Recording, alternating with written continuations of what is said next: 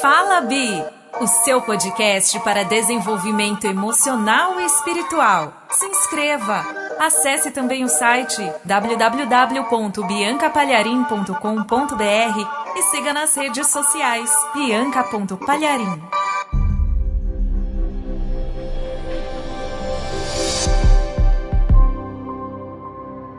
Você tem dificuldade de mostrar para o seu marido ou para sua esposa algum ponto que ele ou que ela precisa mudar ou melhorar? Talvez não seja o seu cônjuge, mas alguém com quem você trabalha. Você gostaria que de repente essa pessoa mudasse, porque se mudasse teria resultados muito melhores, mais produtivos, mas ao mesmo tempo você tem medo de essa pessoa ficar magoada com você? Talvez não seja o esposo e nem ninguém do trabalho, mas seu filho. Talvez você precisa corrigi-lo, mas não quer magoar e até se preocupa em ele achar que você não o valoriza. Então presta atenção aqui no que eu vou te falar, porque se você quer lidar melhor com uma equipe de trabalho, ou até mesmo com a sua família, com seus filhos, com seu cônjuge, e aí você não sabe até como fazer uma repreensão até, né, de uma forma que não prejudique esse relacionamento, Saiba que eu já passei por muitos momentos assim. Até eu já errei muito e por não saber mesmo como expressar aquela intervenção de uma maneira correta, acabei magoando algumas pessoas. Então, foi aí que eu aprendi uma estratégia e por isso eu vou ensinar para você algo que na minha vida fez toda a diferença, toda mesmo. Olha, essa técnica é chamada de linha de losada. Ela surgiu com base num estudo que foi feito pelo sócio-cientista Marcial Lozada. E foi assim: ele analisou o que faz com que os líderes de sucesso consigam envolver pessoas, engajar, motivar. Ele percebeu que uma coisa em comum era que eles costumam elogiar sinceramente.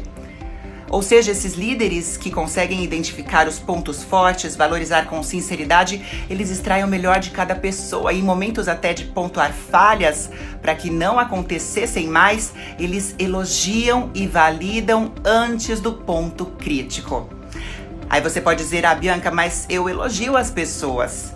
Tá bom, então ó, presta atenção porque normalmente a gente elogia depois da crítica. A linha de Losada, ela diz que é muito melhor você fazer o contrário, ou seja, elogiar com sinceridade antes e não depois daquela palavra corretiva. E mais, ó, para cada questão negativa que você for falar, para corrigir, seja o que for, enfim, você precisa pelo menos de três interações positivas, ou seja, três elogios, três atitudes de carinho, de consideração, porque assim essa pessoa vai se sentir estimulada a melhorar. Essa é a linha de losada.